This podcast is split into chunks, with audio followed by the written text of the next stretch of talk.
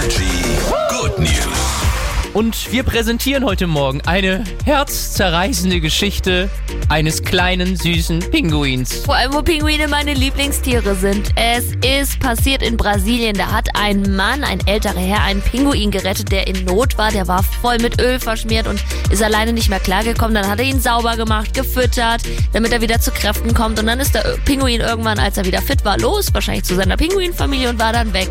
Und dann hat es angefangen, dass dieser Pinguin jedes Jahr wieder zurückkommt zu seinem Retter. Der besucht den und schwimmt wohl über 8000 Kilometer irgendwie von der Südküste Südamerikas, wo er mit seinen Pinguinen chillt, kommt er dann nach Brasilien, um den alten Mann zu besuchen. So, so ein Drehbuch kannst du nicht schreiben eigentlich. Kannst du nicht. Stell dir mal vor, ich würde auch jedes Jahr einen Pinguin zu Weihnachten besuchen. Hör auf, ich habe schon Pipi in den Augen.